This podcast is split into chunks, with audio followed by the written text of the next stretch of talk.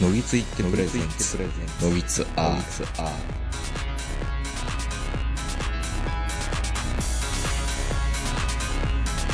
どうも皆さんこんばんは、東横名人です。えー本日は東京某所、我が家よりお届けしております。お相手は私、東横名人と今日もズームで長野からこの方です。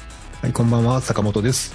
いや、今日はね、本当撮る予定ではなくって、うんうんちょっと所用があり、坂本さんに相談せんのダメなことがあったから電話で話してたら、まあもったいないから1時間ぐらいやったらやろうかっていう感じになって今に至るわけなんですよ。当初はその名人のね、うんあの、連帯保証人になってくれっていうそのお願いからね。そうなんですよ。ラジオ霊園するためにね、動機をどうしようかっていう話を しているわけではなく、というところで、まあ、坂本さんあれなんですよ。もう本当にね、うん。前回の最後のラザウォークで撮った回、はい。5時頃でしたっけ？うん。やばかったですね、あの時のね、収録私。あのあの、多分一本ー、あおなた、蔵入りにしてる回があるんで精すよ。神状態がやばかったってことでしょ？やばくて、うん。あのー喋りながら泣き出すっていうね。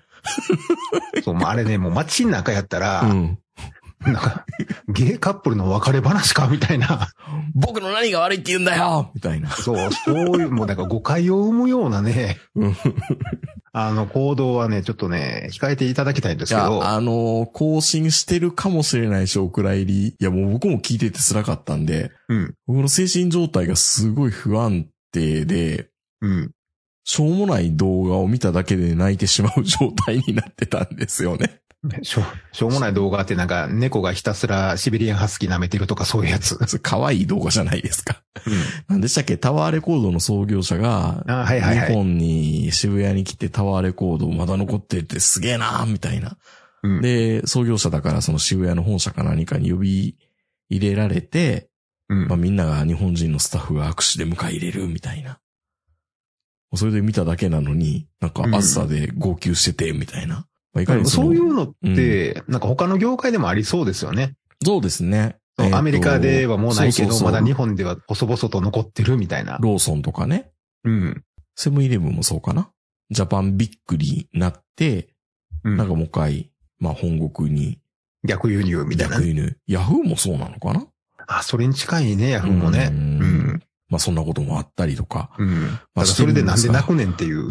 まあそれがね、いろいろ自己分析、帰り、帰りの暑さでもう一回自己分析したら、うん。ラジオ霊園も悪いんですよ、あれ。ラジオ霊園？ラジオ霊園がね、うん。あれに近い自分史みたいなことを俺やるねんって言って会社辞めた元上司がいたんですけど、うん。その人がね死んじゃってたんですよ、早く。会社辞めてから。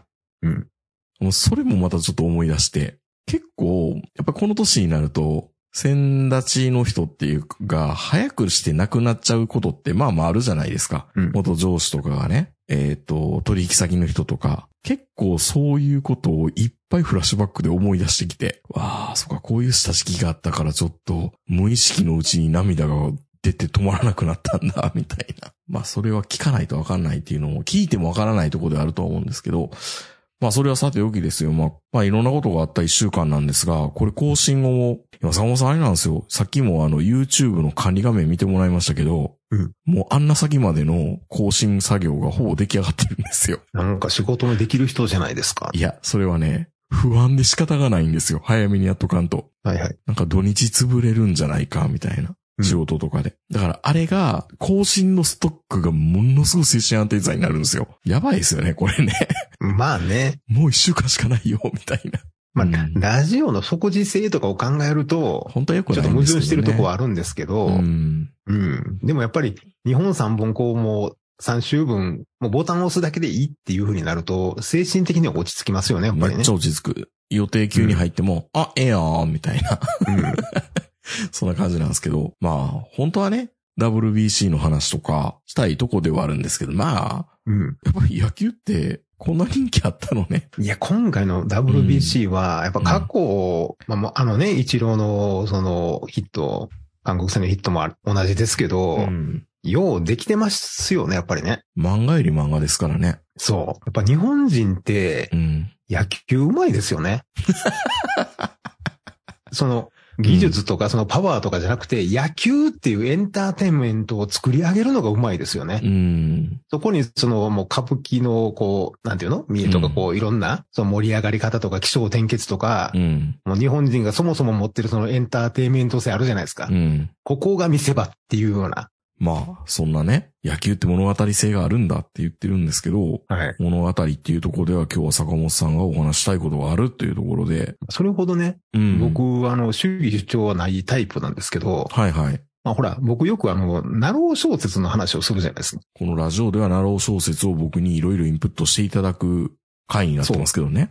うん。うんまあ、あの、えっ、と、小説家になろうっていうサイトで、その、小説を書いてくれるんですよね、皆さんが。うん。今大体登録してる人が200万人ぐらいそんなにいるの？書き手が。そう。で今現在でも、その小説家になろうのサイト行くと、100万ぐらいの小説が読めるんですよ。すごいなぁそう、だからね、小説家になろうっていうのは、うん。本当にあの、小説家になりたいっていうアマチュアの集まりなんですけど、うん。そのハードルを極限まで下げることに成功したサイトなんですようね。ん。誰でも文章を書いてポチって押せば、いきなりそこに掲載される。で、しかも、毎日毎日その、もう100万単位で読みに来る人がいるわけじゃないですか。うん。まあ、ある意味その、今売れてない売れてないって言われてるその、出版業界うん。の尻目に、毎日昔の少年ジャンプを出してるような状態ですよ。まあ文字だけですけどね。うん、文字だけですけど。うん。ただこれは本当にね、その、文芸雑誌出してる出版社とか、うん。まあ文系だけじゃなくてもう今普通の週刊誌もそうですけど、うん。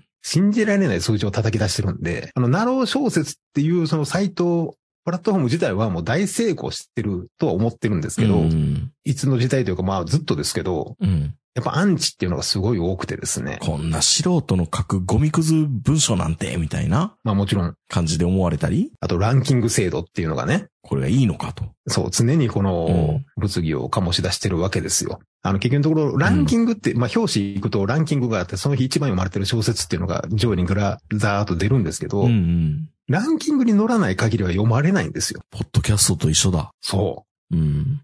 読まれない小説は、びっくりするぐらい読まれないんですよ。うん。100万 PV。まあ、PV っていうのは、まあ、あの、まあ、一回読まれたっていうふうにん思ってもらっていいんですけど、うん100万 PV とか行く小説もあれば、1とかね、辛いなぁ5とかね、そんな、あの、まあ、ポイント制、ランキングってポイント制なんで、うん。読ん読むだけじゃなくて、いいねって言ってボタンをポチッと押してもらうのと、ブックマークっていうのをつけてもらう。まあそういうのを総合してランキング決まってるんですけど、うん。いいねも押してもらえない、ブックマークもつけてもらえなかったら、あっという間に、あの、次から次へと更新されるんでね、新しい小説が来ると、漏れちゃう。埋もれちゃう。だからの、あの、新着っていうのでバーっと出てくるんですけど、一瞬だけ。うん。すぐ流されていくので、辛いなぁなんかもう、なんか僕らからしたら身につまされる思いですね。ラジオはまさにそういう状態だから。それが秒単位で進んでるサイト。うわぁ辛い。報われない。まあ、まあ、いつの頃からか、うん。やっぱりそのランキングに乗らないと話にならないっていう、あの、サイト自体がそうですから、うん。やっぱりその、ランキングに乗るための努力をするわけですよ、みんな。なるほど。で、結局のところ、うん。それが進んでいって、テンプレだとか、うん。まあ、あの、一時が追放ものっていうのだったり、世界転移ものだったり、まあ、最近だったら悪役令状ものみたいな、うん。人気のあるタグ、人気のある単語っていうのがまず載ってなくちゃダメで、うん。で、読んでもらうためには、面白そうな内容やって思ってもらわないといけないんで、もうタイトルで全部説明する そう長いタイトルをつけるじゃないですか。まあねうん。もうタイトルが長ければ長く、長くなるほど人気が出やすいっていうのはもう傾向として出てるので、うん。うん。で、タイトルが長くなる。で、まあその、まあその時のトレンド、まあ悪役令状でも追放でも何でもいいんですけど、そういうトレンドを抑える。でしかも、読んでる人って電車の中とか一瞬にして面白いか面白くないかって判断されるので、うん。なんだったら1000文字目ぐらいまでに何か山場を一つ作るぐらいの、もういきなり追放されるとか。もう、もう、なんか、もはや、勝負は、うん。設定で決まるというか、そう。アウトラインでもうお腹いっぱいって感じじゃないですか。だから、あの、うんテンプレに沿ってないと、うんもう勝負にならない。それって豊かなのかな？豊かじゃないのかな？まあ、それをツイッター上では、いつも炎上してるわけですけど、ああ、もう、論争が。そう、今だと悪役令嬢、婚約履物になるんでしょうけど。ちょっと待って、悪役令嬢は理解はできたんですけど、うん。婚約破棄っていう新たなオプションが最近使い、加わったんですけど、それ悪役令嬢に婚約破棄が追加されるって。まあ大体ついてる。ついてる。うん。うん。まあ令嬢、悪役の令嬢が婚約破棄されるんじゃないですか、大抵。この私なのにって、そ婚約破棄なんてって、うんなるのね。う。で、そういうテンプレがあると、もうあの、い一行目が、うん。君とは婚約破棄だって、そっからスタートで。いやいや、小学生の作文じゃないんだから、そんなわかりやすい書き方か？そんなわかりやすい書き方でないと、うん。ランキングに乗らないです。おこの歪んだ商業主義というか、なんだろう、キャッチーであればあるほど良いっていう傾向が出てくるわけですね。そう、もうあの、うんキャッチーもそうだし、とにかく読んでもらわないことに話にならないので、うん。もうみんなとにかくあの、テンプレに沿ったクソ長いタイトルの、まあ言ったら1分で読めるような、最初にどれだけ笑いが来るかみたいな。まあまあ、つかみがね。つかみがね本当につかみが大事。うん。で、別にあの、書いてる人たちは、ファンタジーだとは思ってないんですよ。ファンタジーでしょ？でも基本は。あの、ファンタジーなんですけど、悪役令嬢って、そうそう。転生して悪役令嬢でも、になるわけでしょ？世界転移でも、何でもファンタジーなんですけど、うんおそらく書いてる人たちは、ファンタジー書いてるっていう意識ないんですよ、ほとんど。それやばいっすね。そんなもんなんだ。単に、うん。ランキングに乗るために、ファンタジー書いてるだけの話で、ゲームですね、そうなってくると、もはや。テキストを書く。うん。もう本当にあの、ゲームですよ、これは。そうなんだ RPG というか。うん。ああ、どういうふうにイベントを置いて、うん。どういうふうに表現して、みたいな。もう本当にそれに近いですね。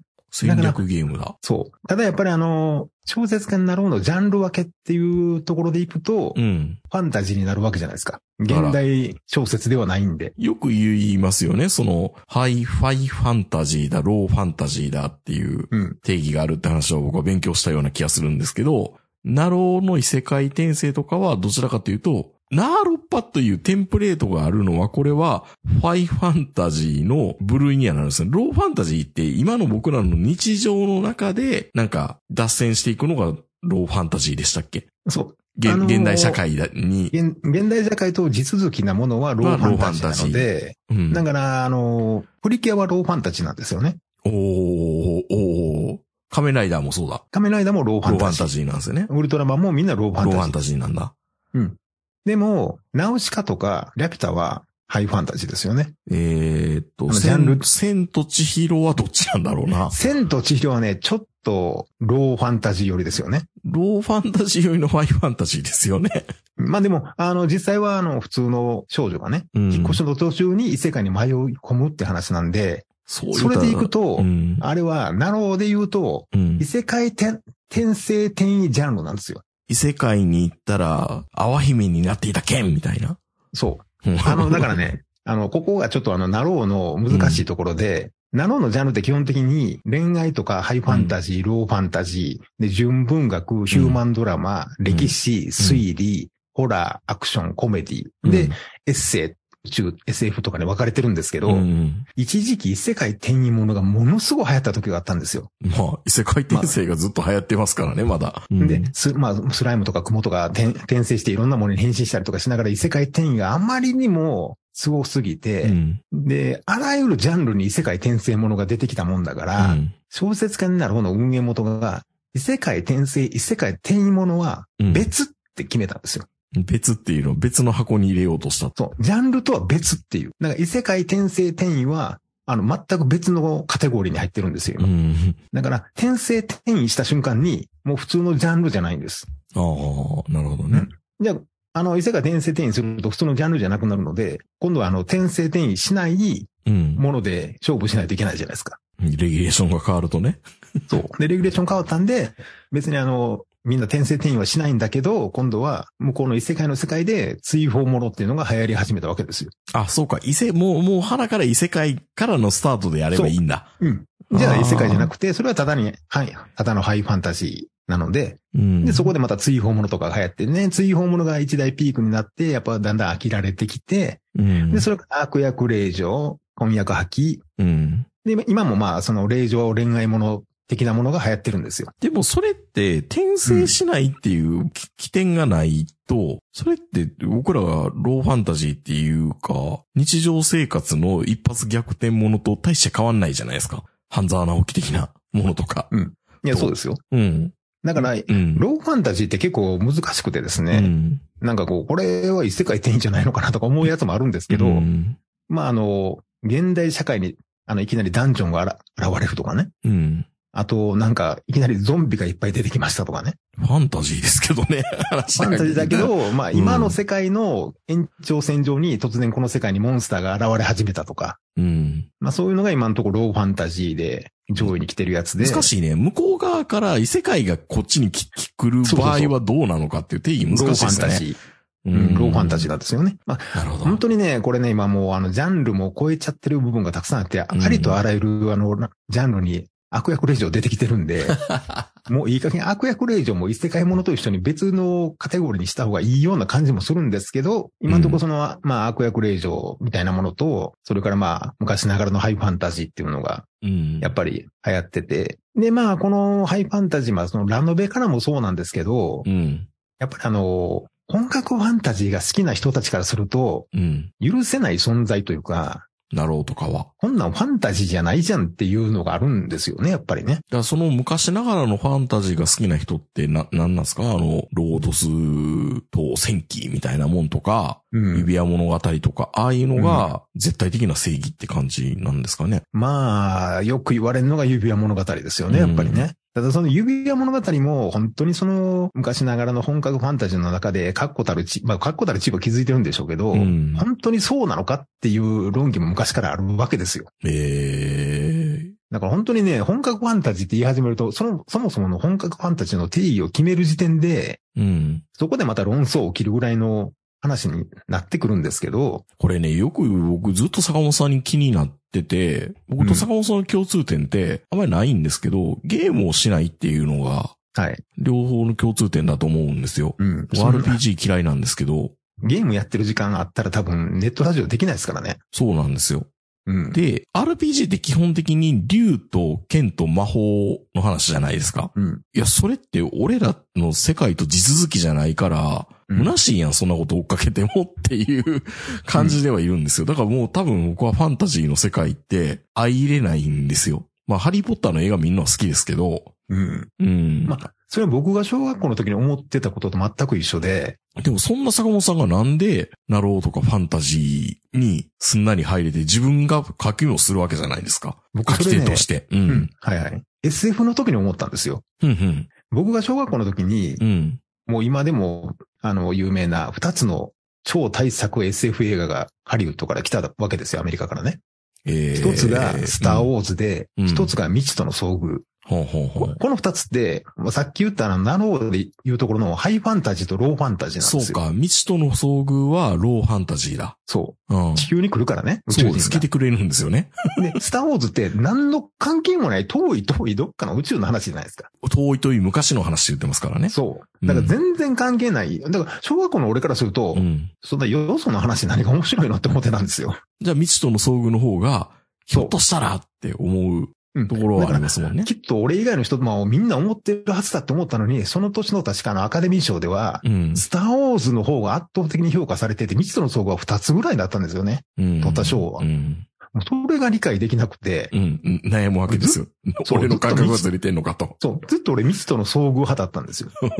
だから、あの、基本的には俺、ローファンタジー派だったんですけど、うん。まあそれがね、あの、さっき言ったように、うん。その本格ファンタジーっていうのが、日本の場合は、ロードストー戦記って言いましたよね。うん。そのロードストー戦記と、うんおそらく、さっき言ったように RPG 日本の、まあ、ドラゴンクエストと、うん。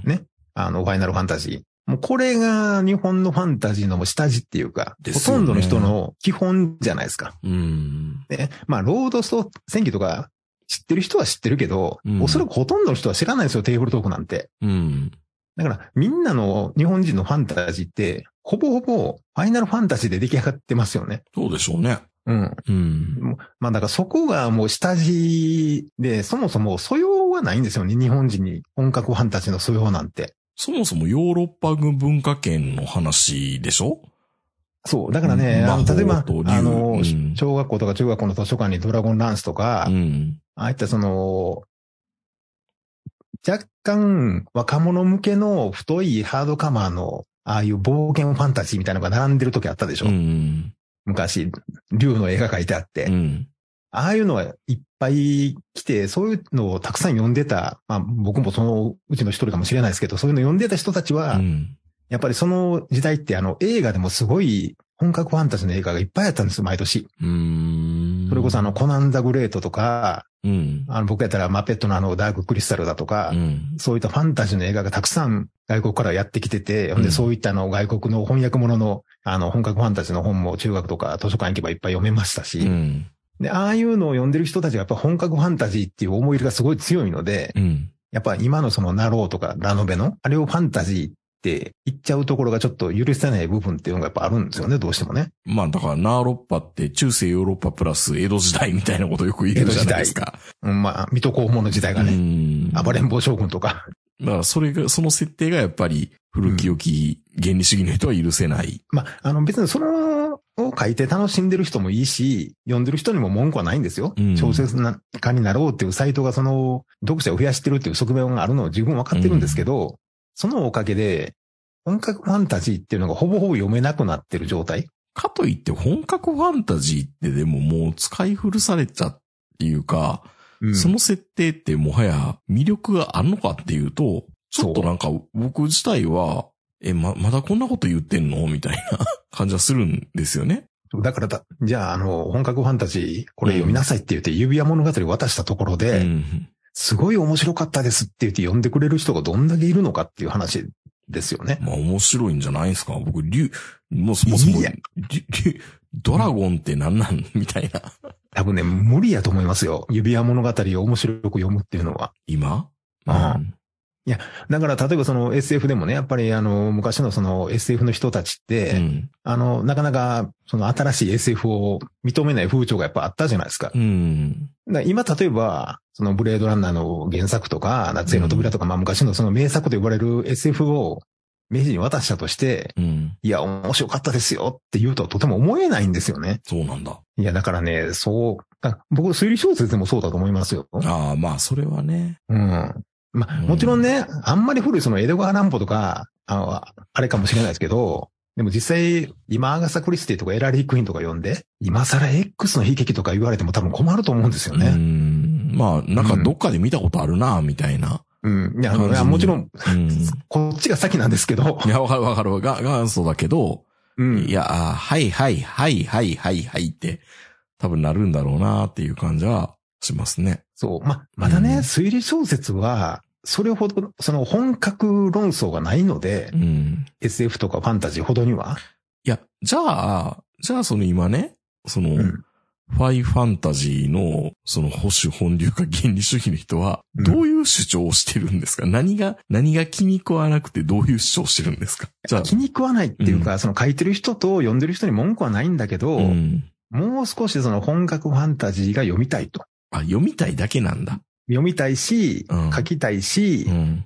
あの、出版というか、発表する場もあってほしいと。いや、でもそれってもう一回、うん。ファンタジーの、もともと言ってたこの、なんだ、指輪物語とか、ロードストー戦記とかの、その二つしか出てこいないんやろ。やいやいや、いや、の世界を、うん。もう一回バージョンアップしないとダメってことでしょ？世界観をもう一回再構築しないとダメなわけでしょ？そう、だから、もちろんね、そういう人たちの夢というか、うんその出版社も含めてね、さっき言ったあのコラムのところも、あの、そういう夢があるんでしょうけど、ん日本からハリーポッターみたいな物語を出したいと。いや、じゃあそれで江戸時代をベースにナローを作るしかないんじゃないですか？まあ、外国で受けるとなったらそれしかないんですけどね。うんなんか平賀源内いっぱい平賀。一族が何かするとか。うん。なんかある意味僕は安倍の生命は日本版ファンタジーだと思ってますけど、十分ですよ。うん。うん。大名字ね。あれをうんそうそう。だから一時期さ、例えばね、帝都大戦的なものとかあったじゃないですか、日本に。はいはいはい。あれも立派な。そうそうそうそう。あまあ、ちょっとローファンタジー寄りですけど、まあ、ハリーポッターも言ってみれば、そういう意味ではローファンタジーじゃないですからね。うん。だからそういう意味で安倍の生命とか、その明治とか大正時代、まあ日本にもそういう素養はあるんですけど、うんやっぱ、ちょっと本格ファンタジーの、やっぱ好きな人からすると、やっぱり、あの、西洋のファンタジーっていうのが下敷きにあるというか、ああいうファンタジーを求めてるんであれば、日本人にはちょっと難しいなっていうのは、いや、正直。だって、だって、日本人だもん、僕ら。そう。それは、ファイファンタジーのあのテンプレートをもう一回再開発明してくれるとなったら、うん。それは多分、西洋の人が何とかするんじゃないですか？そう。まあ、どっちみちね、あの、なろうっていうところは、うん。あの、皆さんあそこはもうランキングスポーツなんで、うん。やっぱりあの、ものすごく当たりが出たら、それの2番戦時じゃないですけど、うんリスペクトした作品があっという間に広がっていくところなので、すごいね。本格ファンタそう、本格ファンタジーが流行れば、みんな書くんですよ、やっぱうり。ん。おそらく。そういうか傾向にしてほしいと。そう、書けるかどうかは別にしてね。うん。実際あの、俺らより上の世代の人からしたら、うん日本人で本格ファンタジーは無理って散々言ってましたから、そんなそういう方ないしっていう。いや、でも、僕全然少ない知識ながら、広告の守護者って、イニシャル G の最後ら辺に、うん。詰められて読読んだんですけど、はいはいはい。すごいあの世界観は素敵でしたね。なんか、で、あれは完璧なハイファンタジーでしたからね。あれファイファンタジーなんですね、やっぱりね。あの、うんだって中世ヨーロッパと、うん明治時代と、うん。竜が出てくる世界観を。ドラゴンが出てくるっていう。うん。あの、うまーく混ぜたような、まあ、あれは佐藤さんのあの強引な技でしょうけど、うん。あれはもうその世界観としては完璧に近い。いや、めっちゃ難易度高いなぁという、なんかこんなお話作れる人すごいなぁって。まあ、もちろんね、下敷きにあるのはその明治からね、うん大正にかけての日露戦争とかあのあたりでしょうけど、うん。イメージ的にはね。うん。でもまあ本当にあの、世界観かっちりしてて。うん。まあ、あれでもね、本当に昔の本当にうるさ型の本格ファンタジー原理主義者の人からしたら、うん本格ファンタジーではないんですけど、そうなんだ。いやだって本当に僕がその、中学高校の頃とかだったら、うん。もうあの、カラスとか、栗色とか、うん。そういう単語が出てきた時点で、はいはい、本格ファンタジー失格みたいな、え、何それ？すごい規定があるんですか？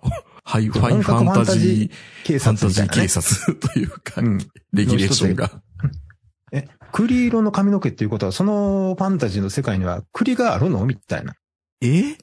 なんかそのファンタジー、本格ファンタジーっていうのは、新たに世界を構築しないといけないでしょ？いや、もうそれ言い出したらもう別の宇宙語みたいなことを想定せんとダメじゃないですか。だから最終的には、ジョージ・ルーカスみたいに、俺の宇宙では音が出るんだよって言わなあかんねんけど、ピシュンってね。俺の宇宙では音出るんだよって。言い張ればいいんですけど、でもとにかく俺、まあ昔ね、昔の本格ファンタジー原理主義者の間では、うんその世界にはそれはあるの？って必ず言われるんですよ。めんどくさいな。もうそんなこと言うんだったら、だから効果から何から全部作、作、まあ、それをやったのが指輪物語なので、いや指輪物語が本格ファンタジーの代表みたいに言われてるんですけど、じゃあその小説が面白いんですかって言われたらそれはまた別の話。だってグロテスクなもんになっていっちゃうじゃないですか。多分いろいろ変えたら。例えば性別っていうのがない世の中なんだ。私有動体だとか。うんだからそれを突き詰めたのがうんうん本格 SF ですよ。そのほ出てくる星の質量で人間と同じ頭の大きさなのかみたいな。そうですよね。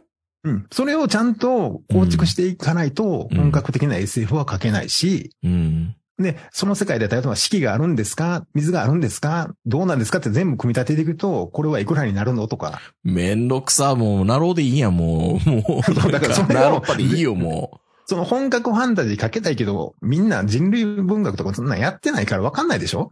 でもそれを気軽に書けるようにしたのがナーロッパですよ。う。うん。で、そのナーロッパでも若干そういう文句言われるから、じゃあ異世界転移で日本人が行ったことにすればいいじゃん。楽ね。そう。日本人から、日本人を通した名なんだから、うん。栗色でもいいし、カラスリ色でもいいしう、ん。別にこれは100円かなみたいなんでもいいわけですよ。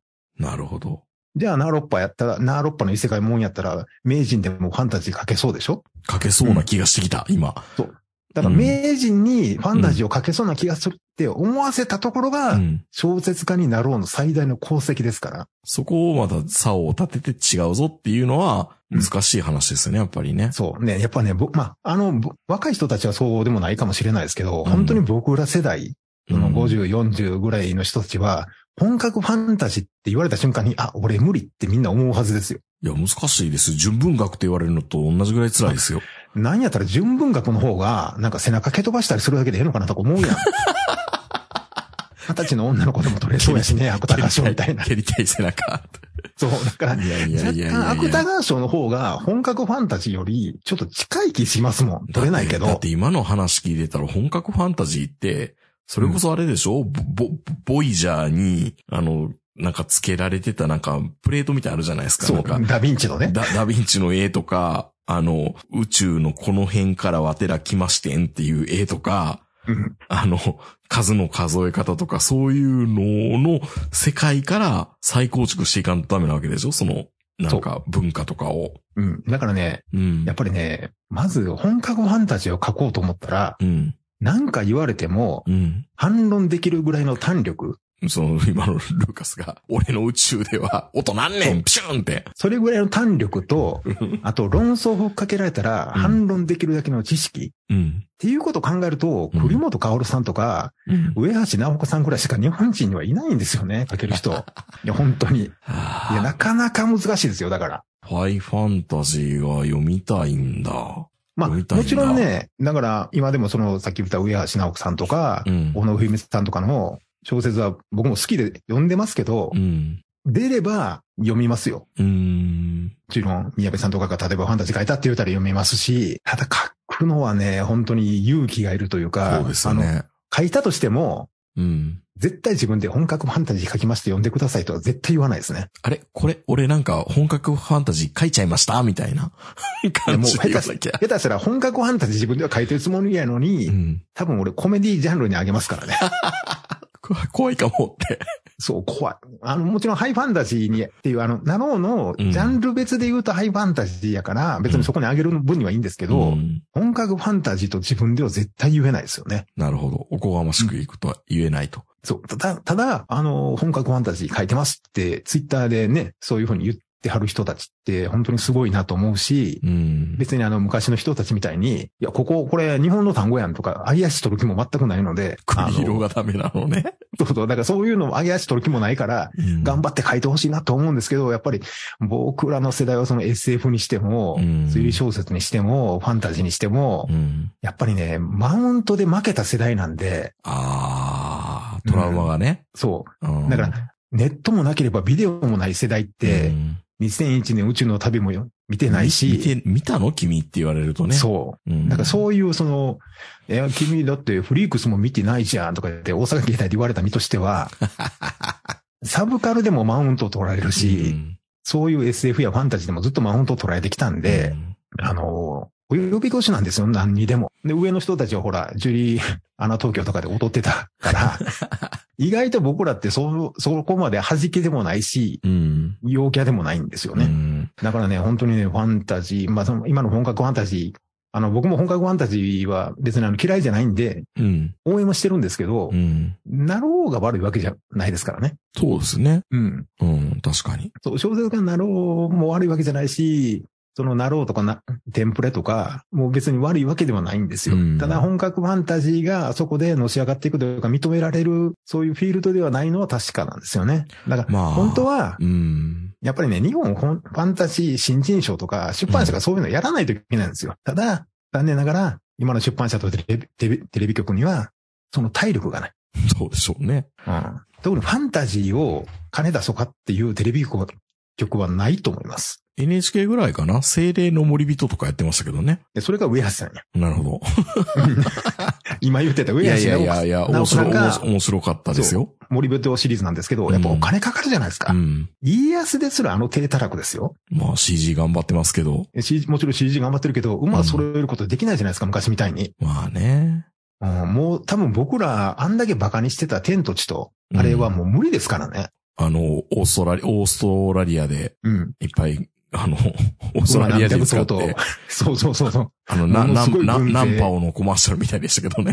そう。でも、あれがもうできないですから、ましてやファンタジーとか、テレビでは無理でしょ。そうですね。いや、これうん坂本さんでしたっけ？なんか、いや、子供にやっぱりそういう風な素養を埋め込まないとダメなんじゃないかっていうのもあって、うんゲームブックの話って坂本さんこの前言ってませんでしたっけ？あ、ゲームブックはどうん誰かが、その、今、ちょっと、その、ニッチな産業というか、うん。懐かしいなと思って、ゲームブック。そう、でも今、需要はあるよっていう。この時代。確かにね、今、電子で読めるんで、うん。昔よりもそのゲームブック的な電子書籍うん。でもいいなと思うんですよ。うん。すぐに行けるじゃないですか、そこに。まあ、案外今からが何が楽しかったのかなと思いながらゲームブック、小学校高学年ぐらいの時に読んでましたけど、うん。何やってんやろ、これって。いや、でもね、あの、まあ、あの、ナロー小説でも、うん。僕、一回だけそれっぽいの読んだことあるんですよ。ゲームブック的な作りの。そう。あの、勇者に全部取られたけど頑張って戦おう的な題名のやつやったんですけど、うん。ああの、まあ、要は、あの、幼馴染が勇者に全部寝取られて、うん。んで、まあ、あの、でも最後実はあの、その寝取られた方が本当の勇者でうん。っていう話なんですけど、うん。もうその寝取られ方が悲惨なんですよね。本当にあの目の前でセックスされるみたいな。なんか辛いな、聞いてたら。で、それの復讐のエンディングが何パターンか用意されてて、うん。仲直りして、あの、許すみたいなやつと、うん。いやいや、みたいな感じで完全にあの復讐するのとか、いろんなそのエンディングが用意されてるっていう、あ、ナロー小説やったんですけどなゲームブックっていうよりも、分、あな、あ分岐な点がある、。たがあなたが好きなエンディングどれ？みたいな。そう。で、それで分岐点があちこちにあって、うん。だからまあ推理小説とか昔のあのゲームブックとはちょっと違うんですけど、まあそういうちょっと新鮮な感じがありだからましたもんね。分岐点があって、それに応じて、うん。ああ、でも、ネットだからできやすいっていうのはありますね、確かに。うん。まあ僕はそんなにゲームブックにハマった方じゃないんでめんどくさいから。ううん。ん。めんどくさいです、まああれ。まあでも、まあもちろんね、僕らもあの日暮らしとか通ってきたので、うん。まあそこそこ同人ゲームとかも別に、あの、そんなにね、嫌というか、うん。嫌なイメージは全くないんで、全然ありやと思うんですけどね。でも、ファイファンタジーって難しいですね、それ考えると。いや、難しいですね。すごい空想が好きな人だったらできるのかもしれないですけど。まあももちろん今でもその本格ファンタジーの定義って言い始めると難しいんで、うんどこまでを本格っていう風にね、本当にもう昔、僕らの大昔の本格ファンタジーという定義でいけば書ける人ってほとんどいないですよね、やっぱり。まあ、だからといって、じゃあ今のなろう小説のハイファンタジーに出てくるようなうん。テンプレの、まあ確かに僕はあの、好きですよ。好きで読むんですけど、それと例えば昔読んでたようなそのドラゴンランスとか指輪物語と一緒かって言われると、まあやっぱ違うなっていう。いや、やっぱり、やっぱり西洋の人の作ったやつだから、ちょっと僕は違うと思いますけどね。もう全然僕、江戸時代で、もう仕事人もファンタジーじゃないですか。あれも。それでいいじゃんって思ったりもしますけどね。もはや、本当はローファンタジーのはずなんですけど、地続きだから。だからまあ、うんある意味その一時期その、例えばあの、木原敏恵さんとか日本のあの少女漫画家がずっとそういう、あの、大山とか鬼の話、ファンタジーをずっと書いてたように、ん日本でやっぱりその安倍の生命とか鬼の伝説とかうん天狗とか、いっぱいその、まあ、あの、エルフとかに対抗できるようなものがいっぱいあるじゃないですか。あるある。確かに。ある意味水木しげるさんのね、妖怪もうん。ファンタジーなんで、だからあの、日本の本格ファンタジーの素養がないっていうか、あるんですけど、うん。西洋本格ファンタジーの素養がないだけなんですよね。だって無理だもん。日本人だもん。と。いや、そうなんですよ。それできるっておこがましいですよ。そう。だから、中国なんかは、まあ別に、三国志っていう、うん。ものすごいね、あの、素材が、もありますし。うん。量山泊も何でもあるのうで、ん。だからそういうのをうまく、あの、使ってやってますし、まあ SF 化って、あの、日本ではもう SF なんてって言われてますけど、向こうではね、うん3体とかいろいろいっぱい新しいのが出てるじゃないですか。でも中国で陰陽師作ってくれてましたよね、確かに。そう。だから、うん。まあ、向こうワイヤーアクション大、大好きですからね。合うわな、確かに。まあ、ある意味ね、もし本格ファンタジーが出るとしたら、中国でしょうね。あー、西東洋的なね。東洋的なね。あー、確かにちょっとほら、安倍の生命とかちょっと使いすぎて手垢ついてるやん。うん。い安倍のせいとは言わへんけど安倍のせい、うん。夢枕バグのせいかな。いや、まあ、ほほほぼほぼその人しかおらんけどね。いや、あのね、陰陽師の映画は面白いですよ、純粋に。面白い。うん。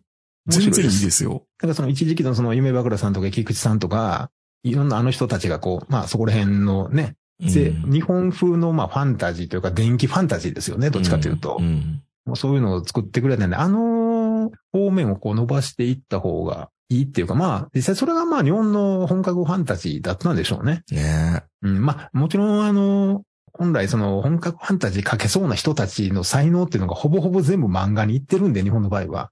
でまあ、ファンタジーですからね、漫画も。もう、そら、だってもう、進撃の巨人なんて、ああ、どっからどう見てもハイファンタジーでしょ。偉い、そうですよね。ワンピースもそううんだか。そう。なんかワンピースとか、まあ進撃の巨人でも何でもそうですし、まあ、ローファンタジーだったら別にあの、ある意味、ヒカルの碁だってローファンタジーじゃないですか。鬼滅はローファンタジローファンタジーったけど、でもハイファンタジーですね、ほぼね。まあでも、鬼滅はね、うん。ファンタジーっていうところのダークファンタジーですよ、あれは。ああ。うん。ダークなファンタジー。ベルセルクとかもそうですかね。うん。だから、あの、漫画の世界で花開いてるって感じですね。まあ SF もそうなんですけど、難しいな。ああいうその本格ファンタジーの世界観を作れるような人うん。やっぱりワンピース書いちゃったりするじゃないですか。だって、お金そっちの方が儲かるんだもん。そうなかなかね、やっぱりね、栗本さんみたいなグリーンサーガー過去っていうような人いないですからね。うん。長編のその大河な本格ファンタジーを書くっていう人は。まあ僕はあの本当にあの戦記物っていうのが昔から好きなんで、今でもあのボルテニア戦記とかそのずっと読んでるんですけど、うん。まあ戦記物も最近ちょっと少ないですかね。そうですね。なんとか戦記ってそもそも、なんなんて感じもしますけどね。まあでも NHK でアニメ化したアルスランとか、うん。今でもありますけど、まあ、一部の作家さんに、やっぱりちょっと偏ってんのかな、戦記物書ける人って。まあ、あの、さっき言ったあの、広告の守護者もそうですけど、うんそこそこやっぱりあの、知識がいるじゃないですか、そ戦記物って。うですよね。うん。だから戦記物書くっていうのはやっぱりちょっと、躊躇しますもんね、やっぱり。単それも弾力いる話なんですよね。そうそう。いや、なんかミリタリー的な人たちにうん。敵に回すにも配慮しないといけないし。そう。そうか、そうか。だからその現代物の戦記物書くのってやっぱ怖いでしょ？うん。あの、よくあるじゃないですか。あの、ミッドウェイが買った世界線とか。はいはいはい。そう、下高危機じゃないですか。そうそうそう。だから、だからそういうのも書いてみたいと思うけど、でも、うん、込みどころすごいから、うん。やっぱりハードル高いですよ。なるほどな。うん。まあ今はね、どこにでも警察おるからね。うん。確かに。もうそれで言い出したら僕はい死ぬまでに銀河英雄伝をちゃんと見ることがあるのかどうかっていうのが、ずっとこういう話してるといや、気にな俺、そもそも俺、るんですけど。銀河英雄伝って、うん。一家の途中で脱落した人なんですけど、ダメなの？ダメなの？や何年かに一回こう話題に出るじゃないですか。SF のしかもその、ガン、ガンダムも俺、ファーストガンダムの途中ぐらいで一回脱落してますからね。意外と坂本さんそっちダメですよね。うん。宇宙ロボ、戦記みたいなのは。そう、宇宙世紀っていうのが、ね、苦苦手なんですよ、僕。やっぱ未知との遭遇の そうそう方が、そこの分岐点で坂本さんいきなりつまずいてるわけね。そう。僕は竜と剣ダメなように。うん。またね、宇宙戦艦ヤマトみたいな方がまだいい。い宇宙戦艦ヤマトは何が良かったのか分かりやすかったのかなや戻ってくるしね。あ、地球に。うん。あそこでちょっと引き戻されるっていうか、また現実的じゃんみたいな。もう宇宙世紀になったらもう地球関係ないでしょ。ガンダムもそうですけど、ほぼほぼ。地球、地球はエリートの住むところとして描かれますよ。そう。なんか特権階級的な。そうそうそまあそれはあの、竹宮先生のあのテラヤもそうだだったんですけう。ど、うんああいう世界観に入ると地球って途端に悪者になるじゃないですか。そうね。うん。そう、そこがダメなんだ。ちょっと子供の頃辛くて。うん 俺なんか、なんかあの、ほら、日本人がいじめられると自分がいじめられてるように思うタイプなんで、うん。いや、わだからないな。あんまり苦手なんですよね、あの世界観って。ああ、そうなんですね。そう。だから本当にね、SF は SF で多分ね、いろいろあったんですよ。僕の上の世代は。うん。うん。僕はどっちかというと、もうその SF の迫害の最後の方だったんでう、ん。うん。もう迫害し終わって、みんな地下に潜ったあたりだったんですよね。で、ちょうど僕が、その、本とか読み始めた時に、まあ、横目の聖地がリバイバルしてう、ん。で、その後、領領長ミステリーとかそういった西村京太郎京太郎さんとか、ああいう赤川次郎がガーッと来て、本格推理ブームが来て、みたいな、うんどっちかというと、推理小説がものすごくこそうですね。うん80年代とかはそう。う、そう、いろんな事件があって、まあね、あの、あやつじさんとか、安倍子竹丸さんとか、あのあたりがバーッと出てきた世代なんで、推理小説をすごく読んでましたね。うん、高校ぐらいの頃って。まあ、ファンタジーはね、本当にね、いつ衰退したのかも覚えてない。気がついたらナローが流行ってて、うん。読んだらとっつきやすいなっていう。まあ、うんあのツイッターでも僕言いましたけど、やっぱりね、あの、本格ファンタジーを、まあ、あの、映画も全部10代の頃にいっぱい吸収したもんで、自分の中で変換できるんですよね。なろうを読みながら。うん。頭の中には、ダーククリスタルとか、うん。コナンザグレートみたいなのを思い浮かべて、なろうを読んでるもんで、多分補完してるんでしょうね。そう自分の中ででしょうね。そう、だから逆に変な絵ついて書籍になると読めなくなりますからね。なるほど。いや、こんなんちゃうねんっていう。いや、ファンタジーってすごいなーって、僕ら結構気軽にファンタジーって言葉うん使っちゃうじゃないですか。ありえないことだったらファンタジーだみたいなことをよく、そうそうそう。ややするんですけど、うん。本当にファンタジー作るってどえらいことなんですよね。ですよね。まあ、うんフ。ァイナルファンタジー一つ作るのでもね。うん。だって、あれの影響ってやっぱ、エルフの耳が長いっていう、うん。あれ一つでも、もうみんなそうやと思ってるじゃないですか、日本中。まあ、エルフはね。でもあれファイナルファンタジーのエルフですからね。うん。うん。まあだからああいう世界観をこう、まあ、作り上げちゃってるっていうのがやっぱファイナルファンタジーとかド、まあドラゴンクエストもそうですけど、いうん。や、まあすごいなっていう。あれを一人で作ろうっていうのはやっぱ無茶な話ですよ。ねえ。よくよく考えてみれば。まあ僕らが生きてる間に全く違うものが出てくるかもまあもちろんね、しれないですけどね。まあそう、おそらく漫画だとは思うんですけど、だってそれ文章で表現しきれないですもんね。そうなんですよ進ね。撃の巨人が先にうん。小説だったらどうなんだろうっていうのも。いや、どうでしょうね。あれはやっぱり、その、鬼滅もそうでしょうけど、うん。やっぱあのイメージというか、え？うん。絵があってこそっていう感じがするじゃないですか。そうですよね。うん。さワンピースなんてもう絶対そうですからね、あれ。手が伸びたって書かれても、だからみたいな感じになるじゃないですか。まあ、ちょっとね、トリッキーなビジュアルの人とかも伝わらないですもんね。うん。ところがワンピースになると、あの絵がの、まあ、その手とともにコマのも伸びてう、ん。それもあの、ルフィの後ろからの絵を描くわけでしょ。うん。やっぱあれは漫画でないとみたいな。じゃあ漫画でええやんって話。そう、漫画でいいやんって話になっちすよね。ゃうんですけファどン、タジー不遇ですね、そうなるとね。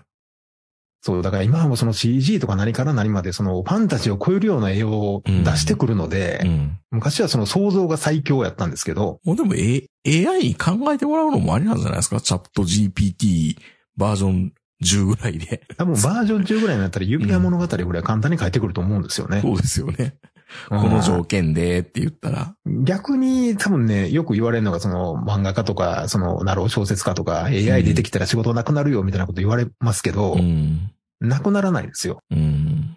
だって、なろう、なろう小説書いてる人ってみんなタダでやってるじゃないですか。うん。趣味でやったりタダでやったりして。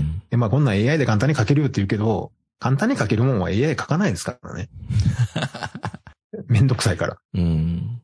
だって、ね、あの編集者の人に AI 渡したらもう、作家いらんとか言いますけど、タダで書いてる人が電話一本でいくらでもいるんやったら、自分で AI 打つ必要ないじゃないですか。いろいろ調整してね。めんどくさいこと。そう。だからね、僕はあの AI にその仕事を取られるのは、もっと上の人たちだと思いますよね。設定を考えるとか。そう。もっとお金取ってる人たち。うん。あの、金、安い金で働いてる人たちの仕事を AI は多分取らないですよ。な気がしてきました。うん。うん。それやったら、一本100万とかの人たちを AI にやらせた方が絶対にいいやん。とりあえずこの方針で動いてみよっか。みたいな。うん。そうそう。だからね、底辺の人たちは逆に心配する必要ないと思うんですよ。そうかな。うん。どうなのかな。あ、まあ、あとね、ちょっと期待してんのは、うん昔よく言われたのが、その推理小説家は、やっぱ前世紀の頃に、遺作というか最後の作品を書いとくべきやみたいなことよく言われたじゃないですか。うん。それと一緒で、今、人気のある作家は、自分の作風を全部こう AI に覚えてもらって、もう、死んだとも発表しなくて、ずーっと生きず続ける。ーっと。そう。松本清張今年で130歳や、みたいな。AI 成長。そう。だからあとね、20年、30年早かったら、うん多分今でも山村美沙書いてたと思うんですよ。ほんまにね。うん。書けそうやもんね、はっきり言ってね。うちでやそうとかねう。ん。で、別に、こっちかって別に求めてるわけじゃないですか。でも別にうちでやそうとかに、本格推理求めてないでしょ？絶対でもあと、今年年内に僕ビートルズのうん。隠れた音源がありましたって言うんだけど、実は AI でしたみたいなってニュースになりそうな気がしますけどね。いや、多分ね、もう今、あのね、僕、あの、エッチな AI グラビアをよく見てますけど。見てますね、あれ。うん。いや、あの、うんみんな同じ顔してるからもうええかなと思ってるんですけど。いや、みんななんかあの、韓韓国デリヘルみたいな、チラシみたいになってるじゃないですか。もう最近もう長瀬愛見てるような感覚ですからね。ああ、そう言ってまたおました前かよね。。量産型 AV 女優。うんだからね、本当にね、いやうん、多分ね、今の AI、多分ね、誰やったら書けると思いますよ。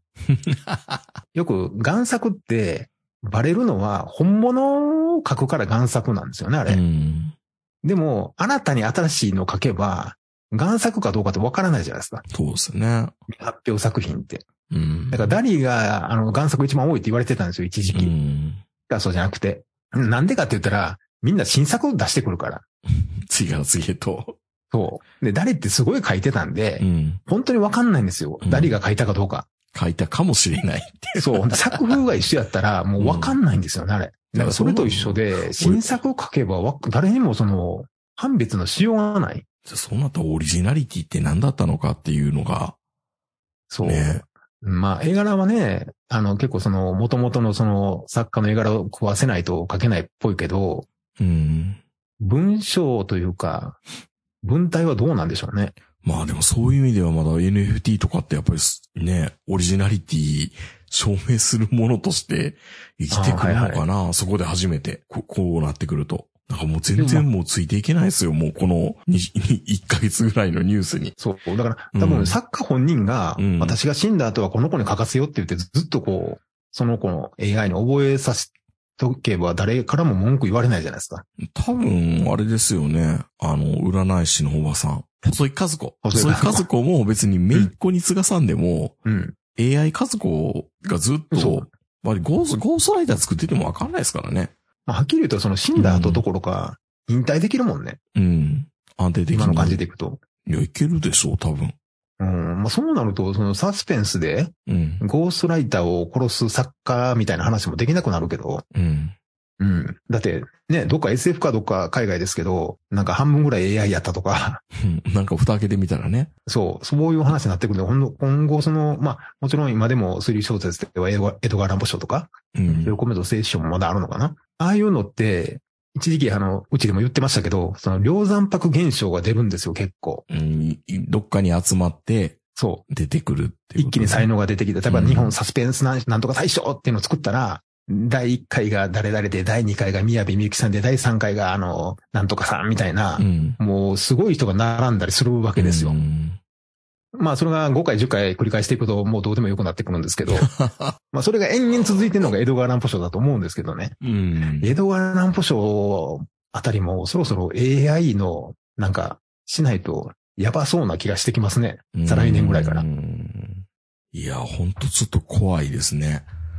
うん。うん、自動運転より先にこっちの方がね、来ちゃったかって感じがしたんで。多分栗本さんやったらね、うん。AI でいいよって言いそうな気するんですよね。だからグイーンさんが全部読ませて、うん。120冊ぐらい全部読ませて、続き書いてくださいって言えば、書いてくれそうな気もするんですよね。うん。怖いなまでも、ファイファ、次のファイファンタジー作ってくれるのは、うん AI かもしれないですよ。ああ、そうかもしれないです。ね。う。うんん。だからその設定を考えるの多分得意そうですもんね。いや、ほんだから、この世界ではニコちゃん大王みたいな形で、うん。鼻からご飯を食べるんだよとか、うん。そういうことでしょ？言ったら。そう。だからまあ、ドラゴンボールってもともとハイファンタジーだったんですけどう、ん。あられちゃんたち出た時点でローファンタジーになりましたからね。ああの世界の中にね。そう。地続きっていうのでね。僕らはハイファンタジー、冒険ファンタジーのつもりで最初読んでましたけどね。うんまあもちろん最後はバトル漫画になってましたけど、うん。まあでも AI だと多分本格ファンタジーが書けそうな気がするんで、そうですよね。それに期待するしかないのか。そう。あの、僕らがやっぱりこの本格ファンタジーが好きだっていうのは、まあ誰かの妄想を読むのが好きっていう話なので、うん。別にあの、文章が上手いとか、手がすごいとかっていうよりも、もう先にやっぱり面白いか面白くないかっていうことなんまあ、ですそれが全てですけどね。うん。あと、カタルシスがあったとかないとか。そう。うん。まあなろう小説はね、本当にカタルシスだけですけどだで、すからね。あれを手軽に味わえるのがなろうなので、うん。ダークファンタジーとか求めてる人からするとやっぱりなかなかね。うん。小説家になろうっていうのは、もちろん探せばあるんですけど、それが探しにくいっていうのが問題なんで、まあ、それは運営の人がまた考えてくれるんじゃないですか。またレギュレーション変えて。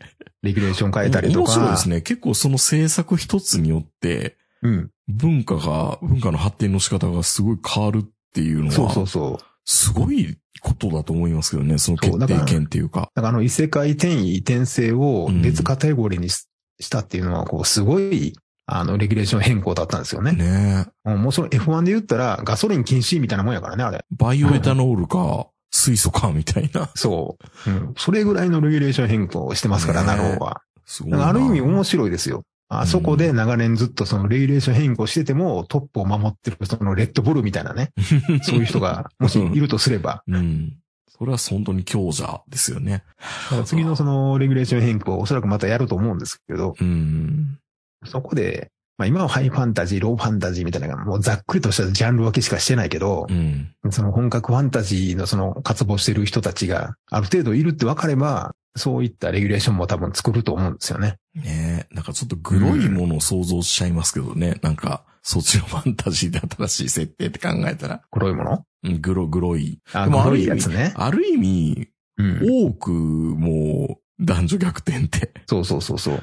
うん。あれはすごいですけどね。あれは本当にもう時代劇ですけど、うん。本当にファンタジーですよね。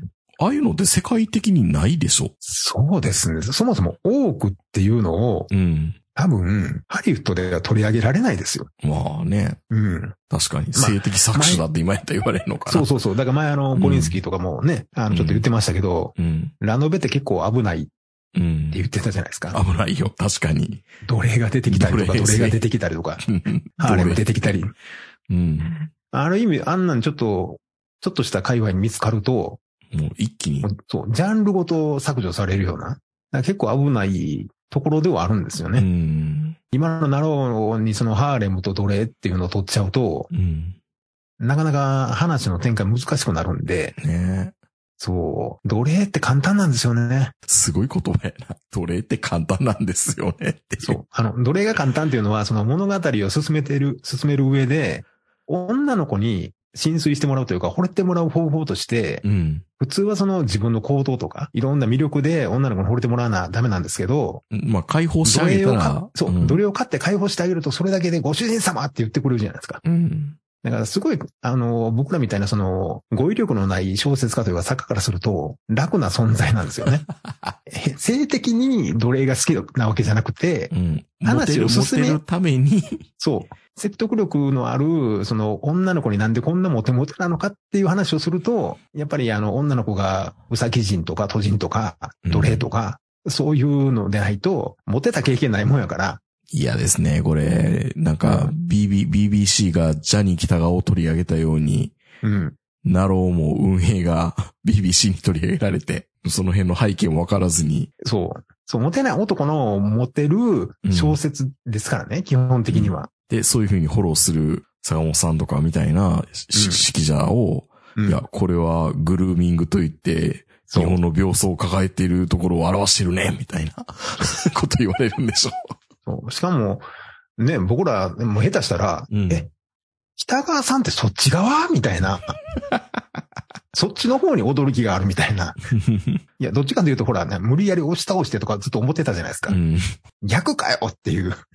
だから、まあ、なろうはなろうでね、ちょっとね、そういう、ちょっと BBC も気にしながら、いや、目くばせせんと、うんレギュレーションを変えていかないとね。レギュレーション変えていかないと、うんうん。奴隷禁止とか。そう、奴隷禁止ね。いや、あの界隈だけですよ。駅で女の子奴隷にしてんの。ひどいな。いやひどい話ですからね。ししかもそれ人気作ですからね、みんな。うん。奴隷の出てこないだろうなんてあったかな佐尾さんが書いてるにも、やつにも出したことあるんですか？俺？うん。俺はないね。俺はないね。うん。だって俺大体ホラーとかやもん。なるほど。コメディホラーとかですからね。うん。あ、でもテンスラは奴隷とかそんなにない方かな、まだ。まあ、奴隷も、その、ね、今のローマ時代の奴隷って結構自由があったみたいな、ある種雇われてる身分だみたいなうん。感じだったんじゃないかとかって言われてるけど、どうかわかんないですからね、実際は。日本のサラリーマンと対比されてね。奴隷の方が比較的人間らしい生活してるんじゃないかと。昔の江戸時代の小作人の方が税金少なかったんじゃないかとか。そうそうそうそう。うん。社畜よりね。そう。奴隷やからね、俺ら。まあ、涙止まらないですよ、そういう話されると、本当にもう。はい。ということで、今日はファンタジー論争っていうのがあるよっていうお話でしたね。本当にね、やっぱりね、まあ WBC の話に戻りますけど、叶わないね。ああいう物語作リアルられたらな。ものの方がね。そう。しかもあの、一人一人にも物語あるじゃないですうか。ん。そんなのずるいよって感じしますけどね。そう。で、あのーね、ラストでしょ？うん。もう誰かね、言ってましたけど、これ絶対天国の水島さんが一枚噛んでるやろっていう。一枚噛んでるって。出ないと、どう計算したらそうなんねんっていう。うんねいや、だからね、ああいうのされると本当にまあ、こんな漫画超えたって言われてますけど、書うん。けなくなりますよね。いや、もう書けないよ。だってあんな。大谷くんが出てきた以上もう無理ですよ。いや、おかしいな。絶対日本人はメジャーで通用せんはずやったのにな。秋山だけでしょ、メジャーで通用するのは。昔はそういうこと言ってたよね。うん、言ってたよね、そういうことね。そうう。ん。だからおかしいなっていう、老害、老害からするとね。いやいやいや。まあ、ようでき、ようできてるんだ人間もね。そう、なんか今、多分、日本のピッチャー行ったら全員通用すんちゃうのみたいな。っていうぐらいバブルになってると思いますけどね。うん。まあ、あの、ひ卑怯ですけどね。うん。ストレート勝負でパワー勝負したいって言ってるやつにフォークボール投げてる時点で、文化が違うんだから。まあね。そう。言うじゃないですか、座りながら、ムースが。ボール球でいいんだよ。ボール球投げるっていうのがもう日本のピッチャーのあのね、基本的な戦術なんで、うん。で、野茂も言ってたじゃないですか。フォークボールは絶対に打たれない球ですって言って、なんでですかって言ったら、ボールだからって。その通りですよ。ストライク投げないんだもん。確かに。